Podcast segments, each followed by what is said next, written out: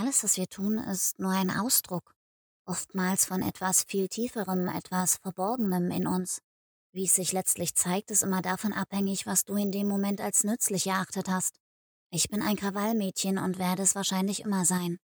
Warum das so ist, werde ich dir in meinem heutigen Podcast erzählen. Wenn du also Lust hast, dann komm doch gern dazu.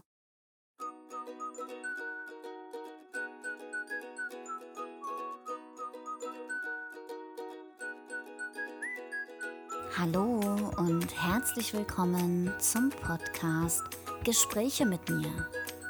Dein Podcast, in dem du immer absolut richtig bist.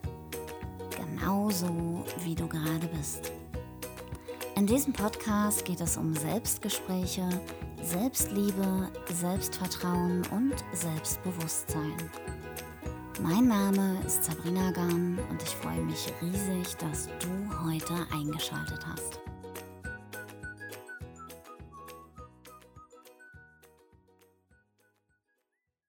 Ich war ein ruhiges Kind, ein Sonnenscheinchen, eher zurückhaltend, vorsichtig und freundlich. Ich liebte Tiere und fand meinen Frieden in ihnen. Vieles machte mir Angst, vor allem die Schule, aber auch die Dunkelheit, Hexen, Kriege und das Allerschlimmste, dass meinem Papa etwas zustoßen könnte.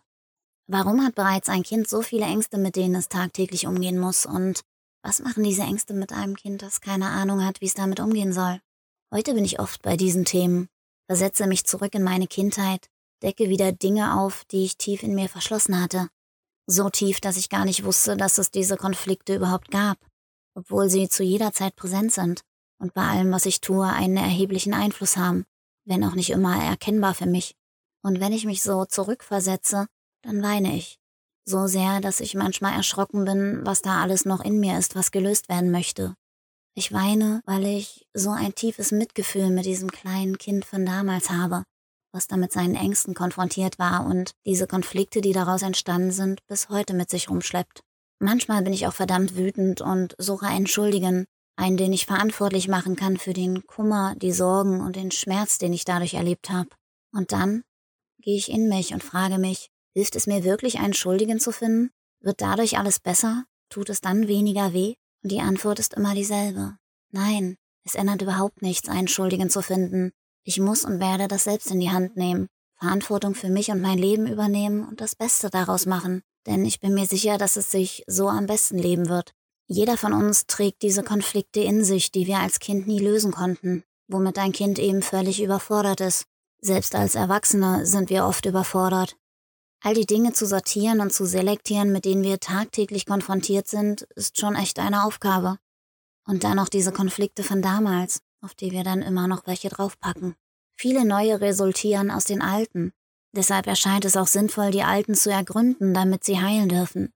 Und mit jeder weiteren Träne heilen wir mehr und mehr. Konflikte machen was mit uns, verändern uns. Mit jedem von uns machen sie was anderes, denn jeder ist absolut einzigartig. Was hast du für dich gewählt? Bist du geflüchtet und hast dich zurückgezogen? Bist du erstarrt und hast eine Mauer um dich herum gebaut? Hast du rebelliert und dir Kampfwerkzeuge zugelegt? Oder hast du dir eine Maske aufgesetzt, die jedem gefallen wird? Womit hast du dich geschützt? Oder es zumindest versucht, denn du warst ja noch ein Kind, welches sich so sehr nach Schutz gesehnt hat. Da gab es so viel, was auf dich einprasselte, Tag für Tag. So viel, womit dein kleines Herz sich schon auseinandersetzen musste. So vieles, was du gar nicht verarbeiten konntest. Und dennoch musstest du es tragen und du hast es irgendwie auch geschafft, einen Weg zu wählen und damit umgehen zu können. Ich habe die Rebellen gewählt, mich mit Händen und Füßen gewehrt, wollte mich nicht in eine Norm pressen lassen, nur um nicht aufzufallen, vor allem nicht negativ. Wieso sollte ich jemanden darstellen? Nur um anderen zu gefallen? Wofür? Was habe ich davon? Wer muss denn mein Leben leben? Die Nachbarn? Die Lehrer? Die Verwandten und Bekannten? Nein, verdammt, ich muss dieses Leben leben. Sollte es da nicht auch so sein, wie ich es für mich brauche? Woher will irgendein anderer Mensch außer mir selbst auf diesem Planeten wissen, was ich brauche? Auch Kampfwerkzeuge habe ich im Laufe meines Lebens genügend gesammelt, rein psychischer Natur. Sollte es doch niemand jemals wieder wagen, mir weh zu tun. Der würde was erleben, das habe ich mir geschworen. Ob es dadurch weniger wehgetan hat? Das wäre wohl zu schön, um wahr zu sein, aber nein, leider hat es noch genauso wehgetan. Genau wie bei dir. hinter deiner Mauer oder deiner Maske oder was auch immer du für dich gewählt hast. Und heute arbeite ich Stück für Stück daran, dass ich und meine Wunden heilen dürfen, um meinen Frieden zu finden. Löse die Konflikte von damals und wachse an jedem Einzelnen. Manchmal geht es leichter und manchmal ist es echt hart. Aber zu absolut jeder Zeit lohnt es sich.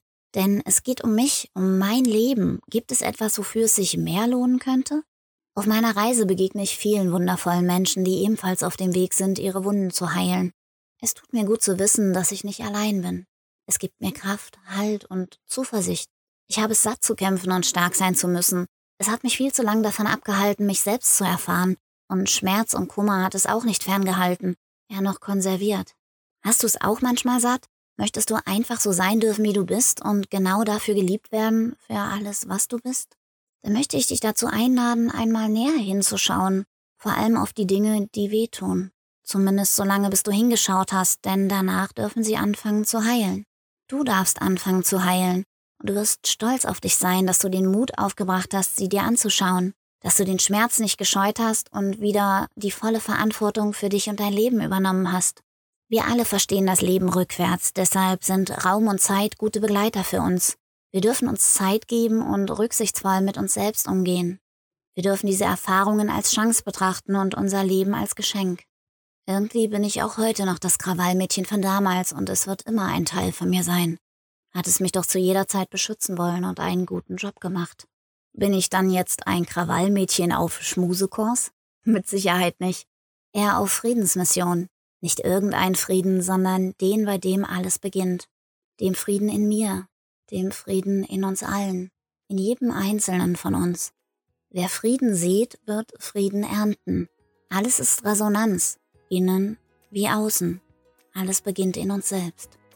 In diesem Sinne wünsche ich dir einen friedvollen und heilsamen Start in das neue Jahr und bis bald. Dein Krawallmädchen Sabrina.